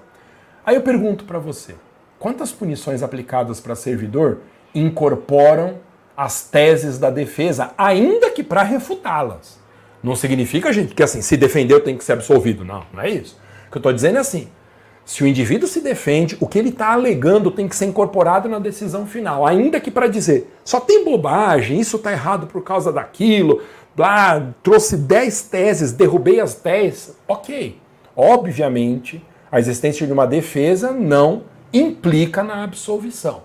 Só que tem que fazer parte da motivação decisória o conjunto de elementos trazidos pela defesa. E as comissões fazem isso? Claro que não, né, gente? Obviamente que não. Depois, quarta razão de nulidade de demissão. Não observância da garantia da ampla defesa. Olha só. As comissões processantes e as autoridades que aplicam as penas, muitas vezes elas têm uma visão que é turva sobre a diferença entre contraditória e ampla defesa. Se você for perguntar mesmo para o pessoal que trabalha em processo administrativo disciplinar, senta aqui, meu querido, vamos conversar aqui. Contraditória e ampla defesa são garantias diferentes elas só podem se manifestar dentro de um processo. Por isso que se não tiver um devido processo legal, é impossível assegurar contraditória e ampla defesa. Mas a própria Constituição, no artigo 5 inciso 55, diz que nos processos administrativos e judiciais serão assegurados contraditória e ampla defesa e os recursos a ela inerentes. Se a Constituição, meu Deus, está dizendo contraditório e ampla defesa, a Constituição não pode ter palavras inúteis. Se fosse uma coisa só, ou duas coisas que daria para gente amarrar em uma única coisa, a Constituição não teria dito contraditório e ampla defesa. Teria dito, sei lá, só contraditório, só ampla defesa. São garantias diferentes e que projetam para a autoridade deveres diferentes. Contraditório é você franquear a palavra para o acusado e incorporar a manifestação dele na decisão final, ainda que para condená-lo. Isso é contraditório. A ampla defesa ela tem um conteúdo mais material do que o contraditório.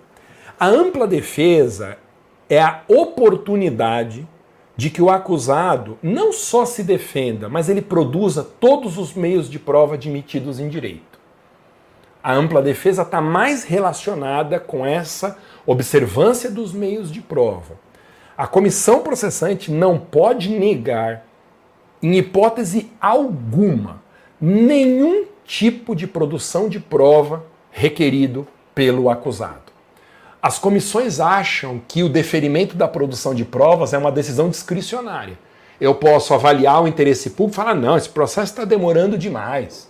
Vamos acelerar aí ou então, não, isso aqui já está tudo comprovado que o servidor praticou a infração. Então, que ele ouça ali só a primeira testemunha, o resto eu vou indeferir. Ah, laudo pericial vai demorar muito.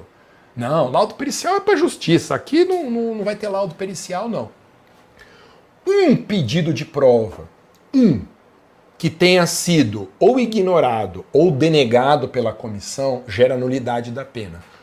Um, umzinho Vai procurar em processo disciplinar ver se você não acha isso daí.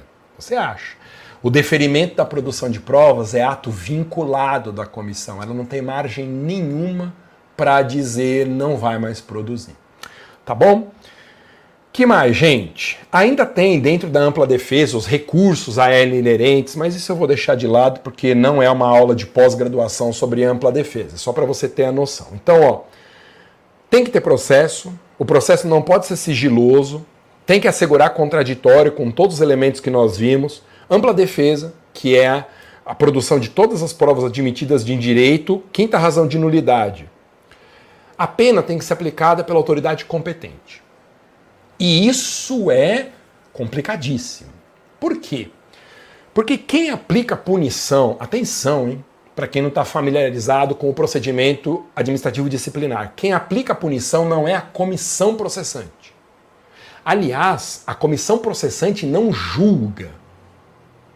O juízo que a comissão processante faz não é um juízo constitutivo. Ela não decide nada o que a comissão faz é apresentar uma manifestação de natureza declaratória, que não tem o poder de interferir na realidade, ela não produz nenhum efeito sobre a condição do investigado. A comissão processante não julga, não decide aplicação de pena, ela termina os trabalhos com um relatório conclusivo. Relatório é como um parecer facultativo, um parecer não vinculante. Aliás, é a mesma natureza jurídica. O relatório da comissão processante tem a mesma natureza jurídica de um parecer não vinculante. O que é um parecer? É uma opinião. Pode ser uma opinião mais ou menos abalizada, uma opinião mais ou menos respeitável, mais ou menos verossímil diante do que aconteceu, mas não passa de uma opinião. Tanto que quem aplica a pena é a autoridade superior, que pode simplesmente não seguir o que está escrito no relatório. A comissão disse assim: é para aplicar a pena de demissão. A autoridade superior olha e fala: não, isso não é uma conduta infracional. Ou, o que é pior, a comissão fala assim: isso não é uma conduta infracional. A autoridade superior, por perseguição, fala: é, e está demitido o servidor. Essa portaria demissional, é, o processo administrativo disciplinar, ele começa e termina com portarias. Portarias são atos administrativos de autoridades de escalão intermediário. Então, não é igual a um decreto, que é da autoridade superior, mas também não é um ato ordinatório do dia a dia do serviço público. A portaria é um ato que é praticado por autoridade de nível intermediário dentro do serviço público, grosso modo falando. A instauração de um processo administrativo pressupõe uma portaria, que vai inaugurar o processo, vai nomear a comissão, tal. E o processo termina, se for aplicar uma pena, com outra portaria, que nós chamamos, no caso de demissão, de portaria demissional, que é o ato administrativo que eu vou atacar na ação anulatória para reintegrar o servidor. Acontece que cada estatuto ele define uma autoridade diferente, competente para aplicar a pena, e que varia conforme a gravidade da conduta. Então, a regra geral é Pena de maior gravidade, autoridade de maior hierarquia. Pena de maior gravidade, autoridade de maior hierarquia. Então, se a comissão ela opinar pela demissão do serviço público, ela dê lá um relatório conclusivo dizendo, olha, o nosso parecer, que não é vinculante, mas o nosso parecer é pela aplicação da pena de demissão. A autoridade que vai aplicar essa pena é a autoridade de maior hierarquia dentro daquela unidade de atuação. O estatuto diz isso. O estatuto do servidor diz isso. Pena de maior gravidade, autoridade de maior hierarquia. Agora, se a pena sugerida pela comissão for uma pena mais leve, não é autoridade de maior hierarquia. Vai ser o chefe, o chefe imediato do acusado. Entendeu? E isso o estatuto, ele trata muito minuciosamente. Ele diz assim, olha, se a pena for demissão, autoridade de maior hierarquia, se for suspensão acima de 30 anos ou de 30 dias, é autoridade imediatamente abaixo de maior hierarquia, que normalmente é um ministro ou um secretário. Se for uma pena menor do que essa, vai ser o chefe do acusado que aplica. Na verdade, ele assina a portaria né, que pode concordar ou não com o relatório conclusivo. Então tem muito problema de incompetência na aplicação da pena, inclusive comissão que sai punindo. Eu acho o máximo isso, gente. O máximo. A comissão aplica a pena. Que legal, né? Só que a comissão não tem competência nem. A comissão é uma palpiteira. Palpiteira. Sabe o eu acho? Você deve ver isso muito na internet, né? A pessoa não tem formação jurídica nenhuma não sabe nada de direito. Ah, mas eu acho que nesse caso tal. Ah, eu acho que aquele outro caso a, a comissão ela é isso. Ela acha, tá? Ela não tem poder de aplicar a pena. Então, toda vez que você encontrar uma pena aplicada pelo presidente da comissão processante, essa pena é nula. Quem diz que o presidente da comissão processante pode punir alguém?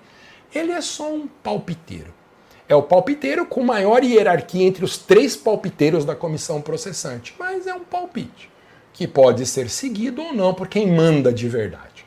Tá bom?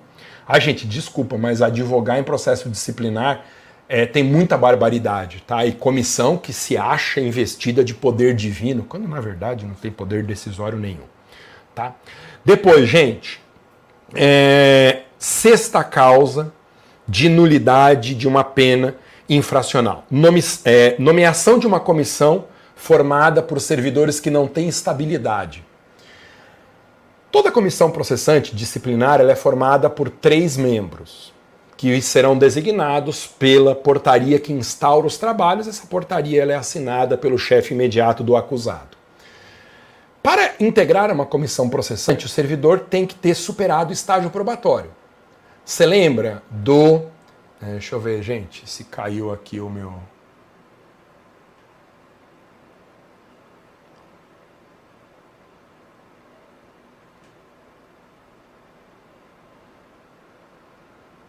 Desculpa, pessoal do Instagram, toda hora o meu AirPod ele desconecta do celular. E aí fica pegando som ambiente, que não é um som, um som tão legal. Então você me desculpa, às vezes meu celular avisa aqui, eu só deslizo a tela para reconectar. Tá bom? Então, esses três servidores, você lembra do nosso da nossa live de ontem?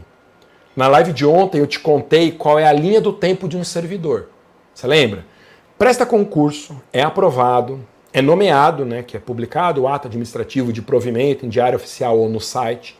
Depois que ele é nomeado, ele é chamado para posse, prazo de 30 dias que corre para o Estado. A posse não é o começo da atividade, a posse é uma burocracia em que você vai assinar o termo de posse, canta o hino nacional, jura bandeira, sei lá mais o que, vai para casa. A família inteira, cheia de orgulho, vai lá, tira foto. A posse é isso, mas ele não começa a trabalhar. Depois da posse, corre um prazo de 15 dias, que é para o empossado. Dentro dos próximos 15 dias, da assinatura do termo de posse ele entrar em exercício. É o empossado que decide quando que ele quer entrar em exercício. O exercício aí sim é o começo efetivo na atividade. Entrou em exercício, começa a correr o reloginho do estágio probatório, três anos. Se tiver tudo certo, como costuma estar mesmo, após os três anos de estágio probatório, o servidor adquire estabilidade, que é uma dificuldade de perda do cargo, não é garantia de que vai ficar no serviço público para a vida inteira naquele cargo. Estabilidade é uma dificuldade de perda do cargo. Adquiriu estabilidade, ele começa a é, preencher os requisitos para inúmeros benefícios que o servidor público tem. Então, ele vai ter períodos aquisitivos para alguns benefícios, alguns fatos geradores de benefícios. Servidor público estatutário é cheio de benefícios e tem que ser mesmo, porque esses benefícios é que concedem alguma vantagem que atraia uma pessoa para o serviço público. Você imagina um indivíduo que é competente o suficiente, para passar num concurso da magistratura. O cara faz parte da elite do direito. Ele é um promotor, ele é um, um procurador, ele é um juiz. Cara, precisa existir algum atrativo no serviço público para que esse sujeito se interesse por prestar um concurso, assumir um cargo público, em vez de ter uma carreira de potencial econômico infinitamente maior na iniciativa privada. E Quais são esses atrativos? Benefícios de servidor público. Os benefícios de servidor têm que existir, sob pena do serviço público se sucatear. Cada benefício que é tirado de servidor público muda o perfil de quem está prestando concurso. A reforma da Previdência, que foi incensada aí pela imprensa, nossa, Servidor público não vai mais receber vencimentos integrais. Oh, que injustiça! Só que ninguém conta que o servidor paga 10 vezes mais contribuição mensal que um trabalhador da iniciativa privada. Quer dizer, o servidor público é o tonto. Ele paga 10 vezes mais e na hora de se aposentar ele recebe igual o cara que está pagando 10 vezes menos. E as pessoas elas não são informadas dessa injustiça. A reforma da Previdência, quando ela mudou o regime de aposentadoria de servidor público e tirou a aposentadoria com vencimentos integrais, ela mudou o perfil de quem presta concurso. Mudou, porque tem gente que olha e fala assim: eu não quero mais serviço público. Para que, que eu vou me meter nesse inferno que é a vida de servidor, só levando na cabeça, só tomando arbitrariedade, 200 chefes, chefes para cada um que põe a mão na massa e quando eu mais preciso, eu vou me aposentar igual um trabalhador da iniciativa privada, então eu já começo na iniciativa privada, que pelo menos tem chance de eu ficar rico. No serviço público, só se eu roubar, que eu consigo ficar rico. Então isso muda o perfil de quem presta o concurso. Cada milímetro de benefício que é retirado do servidor fragiliza o perfil de quem decide prestar concurso. E aí depois as pessoas falam: nossa, mas eu fui no hospital, fui tão mal atendido. Claro, você abre concurso, você não dá benefício nenhum para o cara prestar o concurso. E aí você quer que seja uma coisa incrível? Não vai ser. Ai, mas a, a, o professor da escola pública do meu filho é um horror. Claro, só tira um benefício. Quem que vai prestar concurso para professor da escola pública? Cada vez mais difícil. Nossa, o nível do poder judiciário é decadente. Eu concordo. O nível dos juízes é cada vez pior, mas também os benefícios dados aos juízes são cada vez piores. Aí a pessoa pensa 600 vezes antes de prestar um concurso público, porque ela não vai mais ter aqueles atrativos. Veja, servidor público, ele não tem as garantias que a magistratura oferece na movibilidade, redutibilidade de vencimentos, não tem. Não tem as imunidades parlamentares. Não tem. Então, você veja que a função jurisdicional ela está protegida por garantias, que são só dela. A função legislativa está protegida por garantias, imunidades formais, materiais, que são só dela. E por que, que o executivo não teria? O que equivale às garantias da magistratura e às imunidades parlamentares dentro do executivo são benefícios de servidor. Não são, na maioria das vezes, benefícios injustos não são benefícios que não deveriam ser dados. Eles fazem parte de uma necessária independência que a estrutura da administração pública tem que ter. Eu tenho que proteger minimamente quem exerce a função administrativa, porque com juízes é assim, com parlamentares também. Se os três poderes eles são juridicamente equivalentes, nenhum pode dentro do direito se sobrepor ao outro, cadê? O equivalente aos benefícios da magistratura e aos benefícios dos parlamentares dentro da função administrativa. A gente tem que enxergar essas coisas. Tem que enxergar. Em vez de ficar ouvindo noticiário e ficar repetindo esse monte de bobagens que a imprensa e a opinião pública tem por não entender. Por não entender. Qualquer pessoa de bom senso que sentar na sua frente e falar assim: servidores públicos são uns marajás. Não existe justificativa para o servidor se aposentar com proventos integrais. Senta o cristão na cadeira e diz assim: Ô oh, meu querido, suponha que você vai fazer um investimento, uma poupança. Tem dois indivíduos que vão começar a poupança hoje.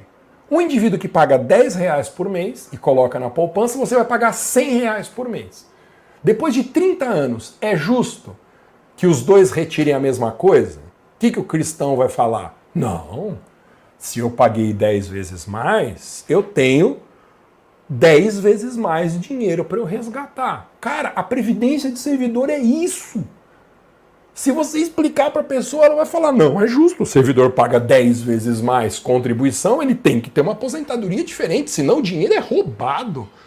Cara, esse dinheiro é roubado de servidor roubado. Cara, então cobra a contribuição previdenciária de servidor que for entrar daqui para frente, não os que já entraram, porque esses vêm pagando um montão.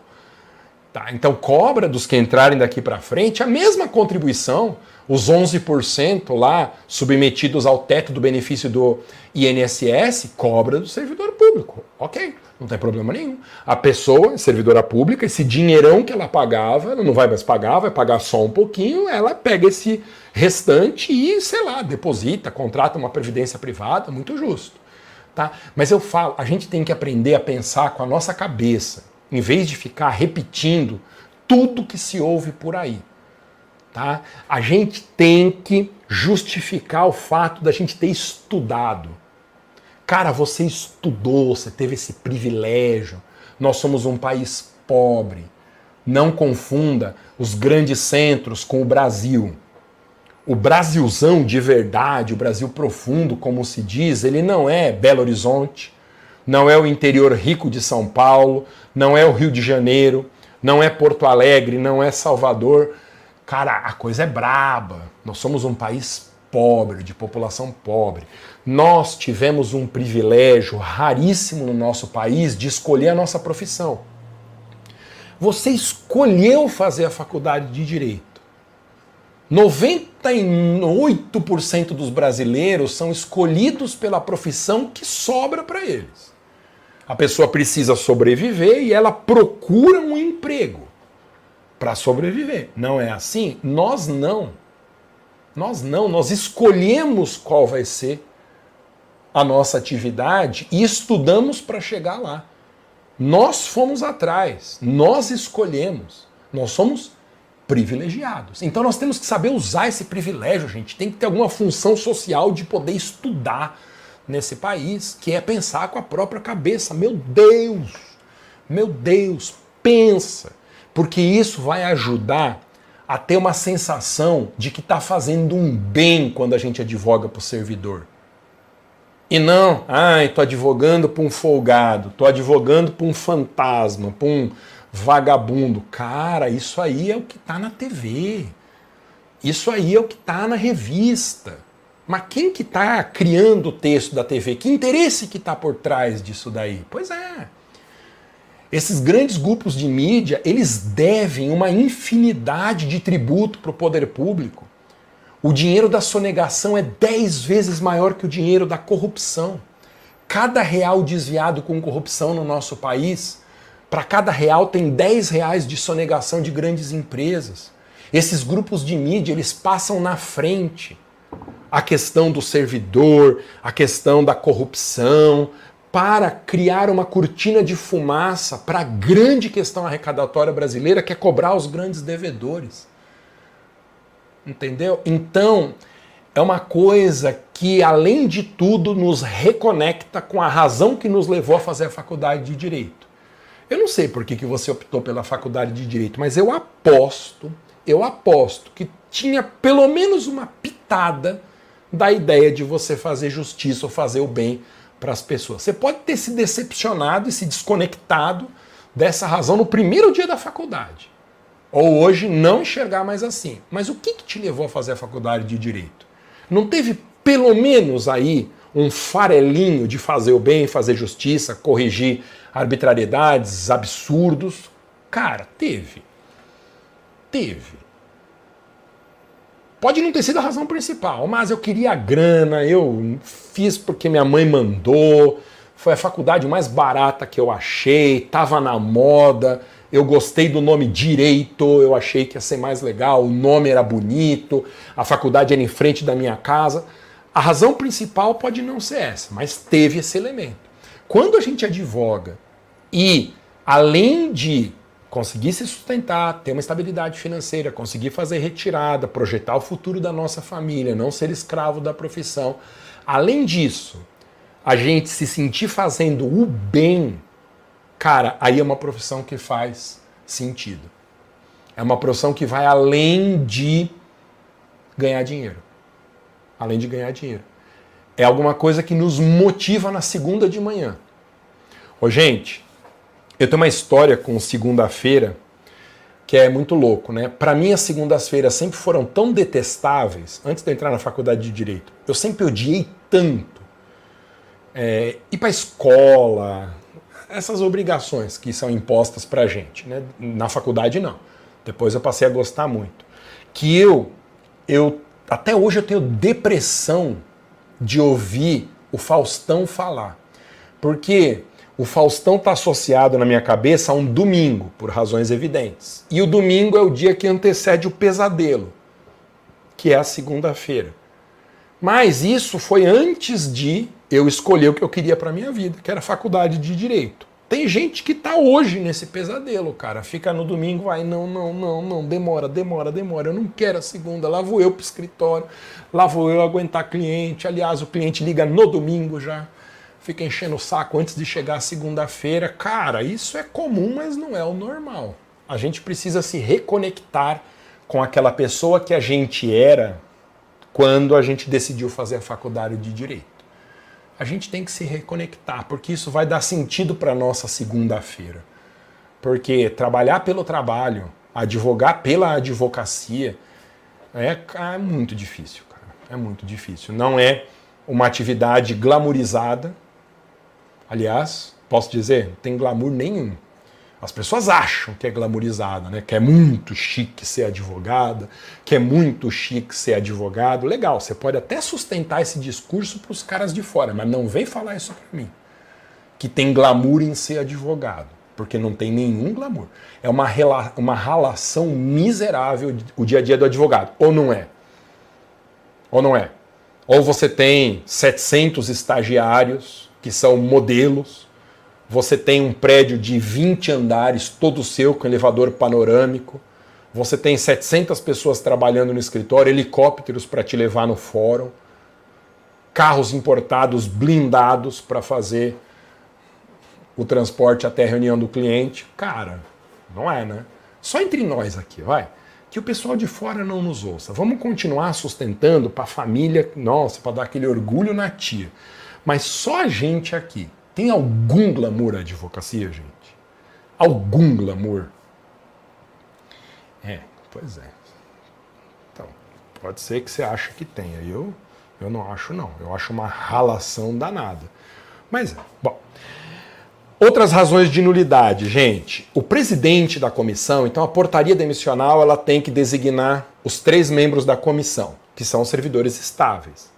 Tem requisitos para cada um desses servidores, tá? Eles têm que ter o mesmo nível de escolaridade ou um cargo similar ou superior ao do acusado, mas isso é menos importante. O presidente da comissão de licitações, ele tem requisitos especiais que o estatuto do seu cliente vai estabelecer. O presidente não pode ser qualquer um da comissão. Para ser presidente, tem que preencher mais condições do que para ser um mero membro da comissão. Então, é muito comum também o presidente ser qualquer um dos três lá e ter uma irregularidade. A pena precisa ter previsão na lei que rege o vínculo. Essa é outra razão de nulidade, de portaria demissional. A comissão alucinada, alucinada, louca, a comissão babona, pega uma pena que está lá na lei de improbidade, diz que a conduta infracional se enquadra na lei de improbidade e faz cair do céu, ou subir do inferno, que é melhor, uma punição que está na lei de improbidade para aplicar numa portaria demissional em processo administrativo disciplinar. Cara, bebeu, né? Como dizem meus amigos de Recife, bebesse. Né? Porque para a punição ser válida, essa punição tem que estar prevista na lei que rege o vínculo daquele servidor. Eu não posso fazer transposição. Eu não posso fazer importação. Eu não posso transladar ou trasladar uma pena de outra lei para o âmbito do processo disciplinar. Cara, pode ser pouco, mas as penas disciplinares são só aquelas do estatuto mesmo. Ah, deveria ter prisão. Legal, o mundo deveria ser muito diferente do que ele é. Prisão é em processo penal. Nem na lei de improbidade tem previsão de prisão. A comissão que faz uma importação dessa a, a comissão que faz um cruzamento louco desse daí não sabe o que está fazendo. Ou faz e quer mesmo ferrar com o servidor que não é amiguinho lá da comissão. Tá bom? Então, pena em processo disciplinar tem que ser uma das previstas na lei que disciplina o vínculo daquele servidor específico.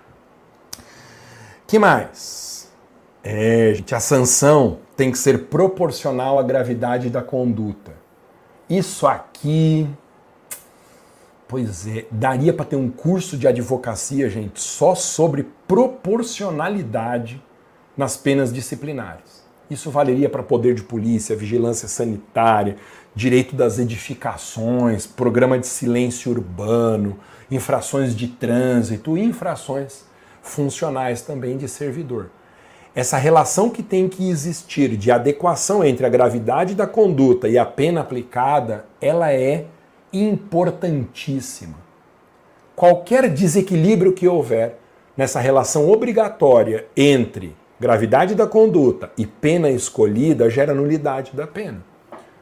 Às vezes, a comissão pega uma infração de pequeno potencial lesivo e aplica a suspensão máxima que existe. Então, imagina que para um conjunto de infrações, a lei prevê lá, sei lá, suspensão de 30 a 60 dias.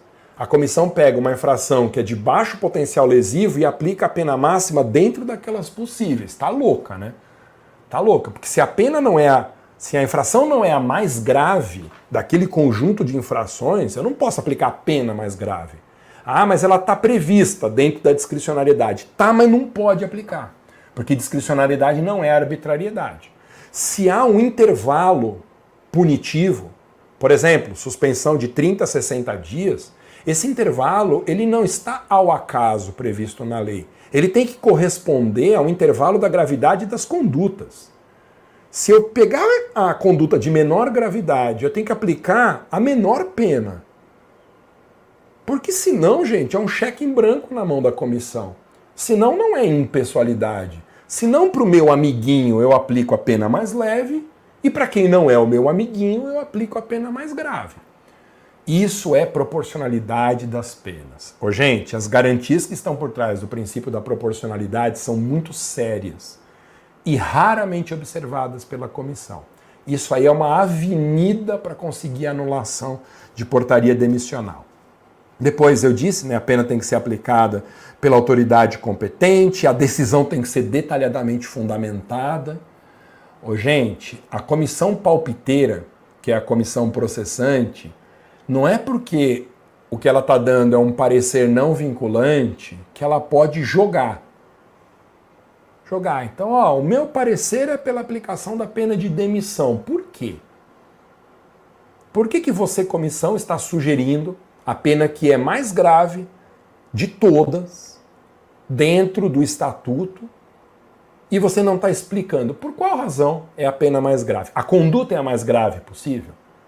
Porque se você achar uma conduta mais grave do que o meu acusado praticou, você não pode aplicar a pena máxima, porque a pena máxima é para mais grave. Agora, se for a mais grave de todas, você pega a lista inteira lá dos deveres e proibições, artigos 116 e 117, você tem um consenso, não, mais grave do que isso não pode existir. Ok, a pena máxima faz sentido.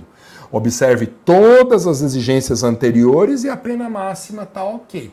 Se tiver uma conduta, uma, descrita na lei, mais grave do que a conduta de que o meu cliente é acusado, não pode ser aplicada a pena máxima para ele. Você entendeu?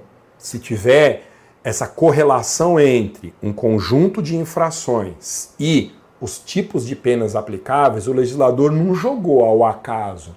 Comissão, faça o que você bem entender. Autoridade superior, divirta-se com o acusado. Escolha à vontade a pena. Não. Pode ser que, por ignorância, a autoridade que aplicou a pena não saiba. Mas a ignorância não é uma desculpa para a violação do direito. A gente aprendeu isso no primeiro dia da faculdade. Entendido? Também é uma causa muito frequente de nulidade das demissões do serviço público. Gente, eu não vou ficar listando outras causas que geram nulidade, porque ficaria muito aborrecido o final dessa live, mas você entendeu, né? Bom, aí que ação judicial que eu proponho? Eu proponho uma ação que vai apontar uma irregularidade entre essas ou qualquer outra na pena aplicada. E se há uma irregularidade, esse ato que é a portaria demissional, ele é um ato administrativo nulo. O que é um ato nulo? Você lembra? É aquele ato que viola alguma regra do ordenamento. O ato administrativo nulo é o que viola alguma regra do ordenamento. Como a nulidade ela não dizima o ato automaticamente, a nulidade precisa ser decretada. O ato nulo ele pode violar todas as regras do sistema, mas não tem uma varinha mágica que fala assim, nossa, o ato nulo, pá, e ele some sozinho do sistema. Não existe uma anulação automática que o direito faça sozinho. A anulação ela tem que ser decretada por alguém. A anulação é um ato administrativo que é indispensável para desfazer um ato anterior. Então, a portaria é um ato administrativo, a anulação é outro ato administrativo. Então, eu só posso retirar um ato defeituoso se vier um segundo ato que aponte na motivação o defeito desse primeiro ato e o elimine. Entendeu? Isso pode ter modulação de efeitos, dependendo de qual é a lei do processo que estabeleça ou não, às vezes a lei diz que o efeito da anulação é sempre um efeito retroativo, depende da lei de regência do caso. Mas é preciso fazer alguma coisa para que um ato nulo não produza mais efeito. Se a gente ficar sentado em casa dizendo assim, nossa, que ato nulo, hein? Olha, essa autoridade caprichou. É um passeio de irregularidades a decisão dela e viola 25 dispositivos do estatuto. E a pessoa botar uma rede, ficar tomando uma água de coco e esperar o ato se extinguir sozinho, ele não vai por causa da presunção de legitimidade. Todo ato administrativo tem presunção de legitimidade. Não há uma única exceção de um ato administrativo que não tenha presunção de legitimidade. O que é presunção de legitimidade? Justamente isso. O ato pode estar podre de defeito. Ele vai produzir efeitos como se fosse a coisa mais cheirosa do mundo. Um ato podre de defeito, ele produz a mesma eficácia de um ato lindinho, existente, válido e eficaz, por causa da presunção de legitimidade. Só que ela é uma presunção relativa. Então, nós que alegamos o defeito, temos o ônus de provar a irregularidade. Provando a irregularidade, alguém tem que praticar um ato que diz: ei, esse ato anterior é irregular, ele tem que ser retirado. E o ato anulatório desfaz o ato inicial. Lembra, a anulação de um ato administrativo também é um ato administrativo. Tá bom? Cheio de requisitos e tudo mais. Então, como eu disse para você que, embora seja em tese possível uma anulação administrativa, a gente vai para o judiciário, que nesse caso é mais seguro do que uma tentativa administrativa de reversão da situação.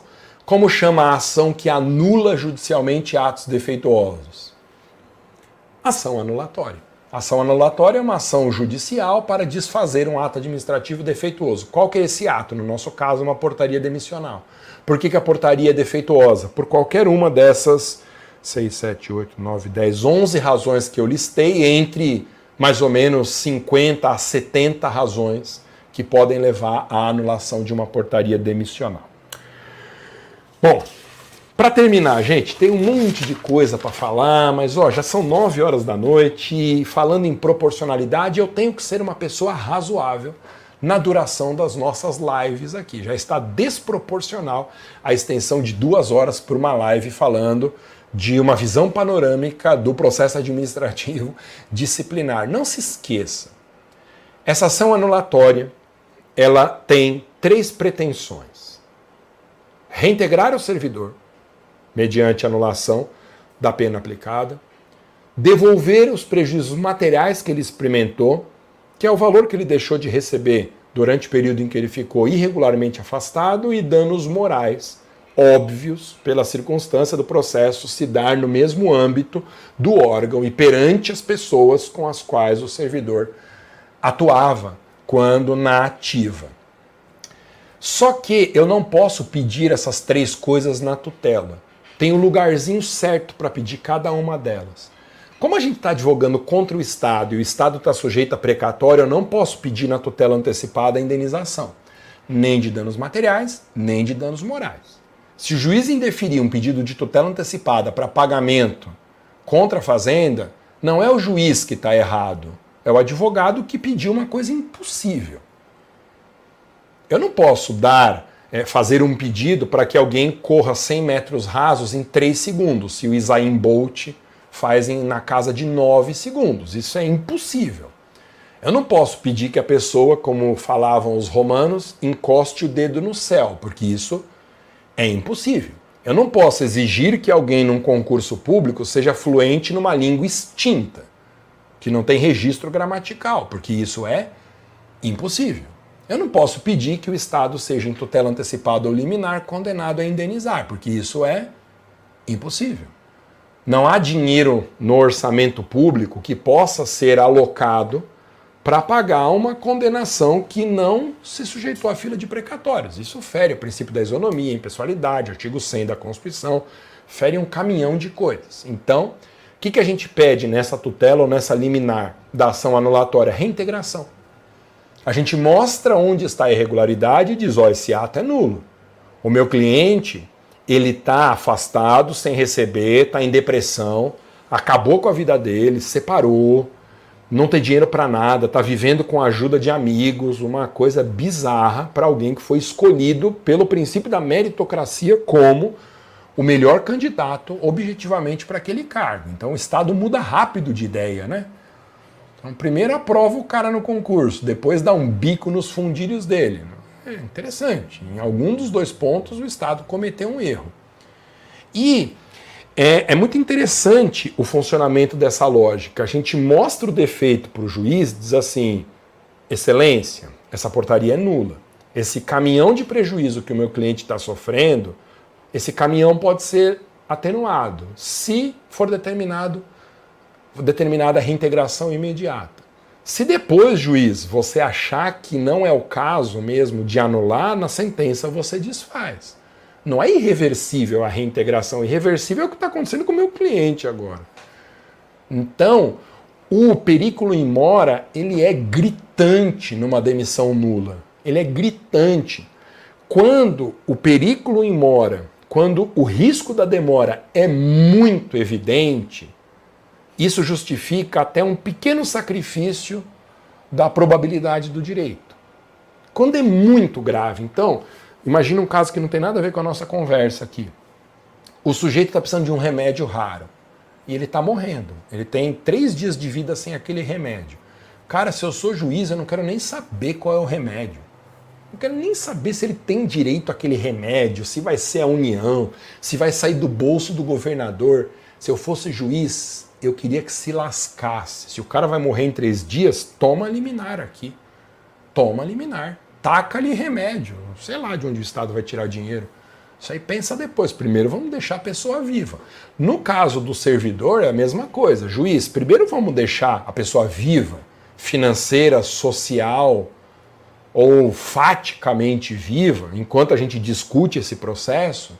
Qualquer coisa lá no final levanta a tutela caça liminar e ok, se ficar confirmado com força de coisa julgada que não tem defeito nenhum na portaria, paciência, advogado não é juiz, a gente fez o que dava pelo cliente, mas nós temos os nossos limites também. Agora, pelo princípio da presunção de inocência, por vários outros, enquanto a gente está discutindo judicialmente, vamos devolver o servidor à condição anterior. Tá? E depois, se for o caso, realmente desliga. Então, o nosso pedido de tutela é de reintegração, só. Não me venha pedir indenização contra o Estado em tutela liminar, porque aí o juiz desanima, né? O juiz fala, cara, estava indo tão bem. Aí esse sujeito me vem com um pedido juridicamente impossível. Eu não preciso nem fazer nada, eu, juiz. Eu mostro o ridículo do pedido. E o indeferimento é uma coisa logicamente consequente disso. Entendeu? A gente tem que saber o que está fazendo. Advogar contra a fazenda pública não é advogar contra o vizinho. Tem limites a fazenda pública. E se tem limites, eu tenho que fazer um pedido dentro desses limites, senão o erro é meu. Não adianta reclamar do juiz que denegou a tutela se você está pedindo um absurdo, se você está pedindo uma coisa irrealizável. Cara, o problema não é o juiz, o problema é quem pediu. Então tem que saber o que está fazendo. Na reintegração do servidor, a gente vai pedir na anulação de portaria demissional, a gente vai pedir na tutela ou na liminar a reintegração. Quando que eu vou pedir a indenização de danos materiais e morais? Na sentença. Na sentença. Então, muito cuidado com isso. O interessante é que a pretensão principal da ação anulatória, que é desfazer a portaria demissional, essa pretensão principal, ela se desdobra para dois momentos. No momento da tutela antecipada, eu preciso da anulação provisória da portaria demissional, senão não tem razão para eu reintegrar, e também a anulação vai se refletir na decisão final, porque a anulação é o ato que gera o prejuízo, justificando o pagamento da indenização. Entendeu? Então, cada uma dessas pretensões tem o seu lugar certo tem o momento certo de se pedir para facilitar a vida do juiz, para dar segurança para o juiz deferir os nossos pedidos, senão o erro é de quem pede e não de quem indefere nesse caso. Beleza? Ô, gente, já está muito tarde.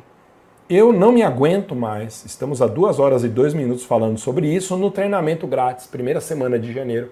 Advogue para servidores, eu desço em detalhes mais práticos de como que a gente bota a mão na massa para fazer valer cada uma dessas garantias por trás de um processo disciplinar. Valeu? Então, nos veremos amanhã, se Deus quiser. A live de amanhã é sobre improbidade administrativa, o filé do filé do filé do filé do mercado em direito administrativo. Ainda mais porque não faltam atos de improbidade no nosso país, em âmbito municipal, estadual ou federal. Então, são causas que não vão deixar de crescer em volume. E eu vou falar sobre oportunidades e improbidade administrativa amanhã, advogando para acusados de improbidade. Nos vemos então amanhã, se Deus quiser, às 7 horas e 7 minutos, Advocacia 707. Valeu, gente. Amanhã é improbidade. Boa noite. Tchau.